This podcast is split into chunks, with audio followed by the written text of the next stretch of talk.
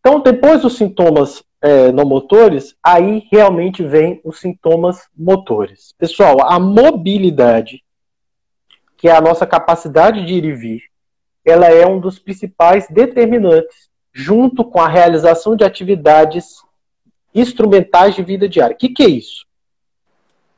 Mobilidade, pessoal, é a gente se movimentar, né? Você vai no supermercado, volta, anda dentro de casa, sobe uma escada, desce uma escada, tá?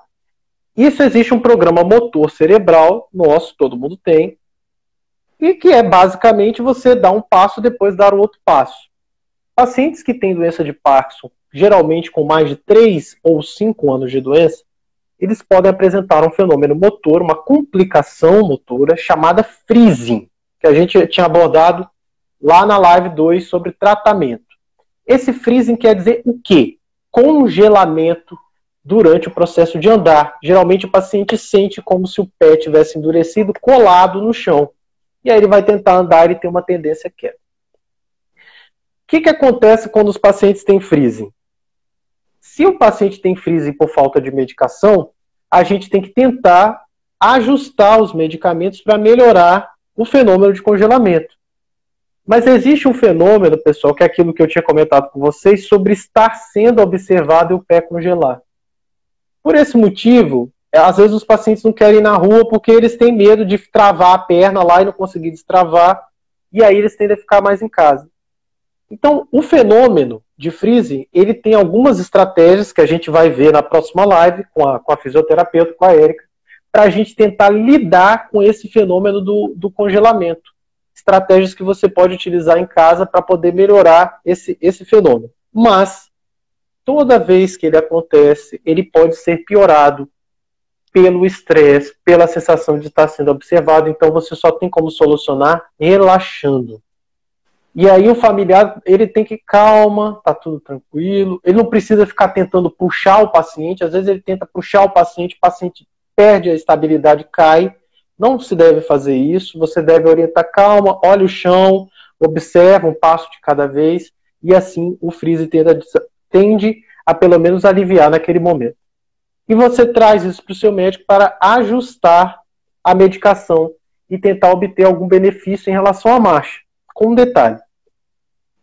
Os pacientes que têm Parkinson precoce, que são esses pacientes jovens, às vezes é muito mais fácil para a gente lidar com freezing. Às vezes, por quê? Porque o paciente, ele como ele é mais jovem, ele tem um sistema motor que funciona muito melhor.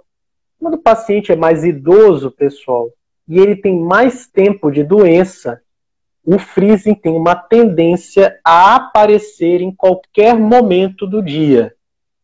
Esse freezing, ele já é mais complicado da gente tratar. E geralmente aparece quem tem mais de 10 anos de doença de Parkinson, tá certo? Especificamente para esse freezing, a gente precisa de um treinamento motor para tentar estratégias para manobrá-lo. Mas o freezing, que aparece com mais de 10 anos de doença, ele impacta muito mais a qualidade de vida e o manejo dele é muito mais complicado. Você precisa da ajuda de um profissional de fisioterapeuta. Bicudo sério. Meu marido acorda na madrugada e é aí que ele tem freezing. Geralmente, ô, ô Célia, esse freezing da noite é por uma carência da levodopa no período noturno, tá certo? E aí existem algumas estratégias que você pode utilizar com medicamentos que geralmente esse é um freezing fácil de manejar, tá? Em relação à mobilidade, são os movimentos finos. O que, que é isso? Existe uma coisa chamada atividades instrumentais da vida diária, que são os movimentos é, que a gente realiza com a mão, esse movimento de cortar com os talheres, garfo e faca, o movimento de levar o copo à boca e o movimento, por exemplo, de escrever. É muito comum que os pacientes, quando estão com muito, muita rigidez ou tem muito tremor, que seja muito difícil fazer esses movimentos finos. E aí, principalmente para quem tem tremor, às vezes deixa de sair porque está tremendo, vai, vai derramar um copo d'água, ou vai cortar um, um, um jantar, não consegue. Para esses, é, é, esses movimentos finos, pessoal, quando eles existem na fase inicial da doença, eles são mais fáceis de lidar, você tem que trazer é, para o seu médico, porque ele geralmente tem uma boa resposta. À medida que a doença vai evoluindo, a resposta pode diminuir e o paciente ficar realmente com mais dificuldade.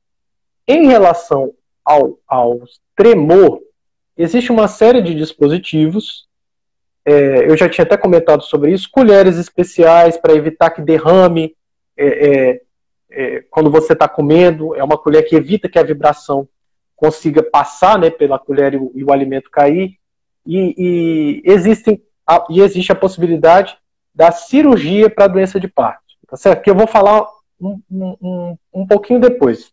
É só para lembrar é, que existe essa dificuldade, tá? Essa dificuldade tende a ser mais comum nos pacientes mais idosos e que têm muito mais tempo de doença, tá certo? Quer comentar alguma coisa, alguma coisa disso, Gustavo? Não, é, lembrar que os sintomas motores, eles podem flutuar de acordo com a medicação e eles podem vir nesse off junto com os off não motores, né? Então, às vezes o paciente fica mais rígido, trava, mas nessa hora também ele fica mais nervoso, ansioso, às vezes vem dor e vem tudo junto. Isso é comum. O tratamento de vários desses sintomas são a, com a otimização, com a melhora do tratamento dopaminérgico. Então, não só com a levodopa, mas com os agonistas, com os outros medicamentos, tá? Acho que é isso mesmo.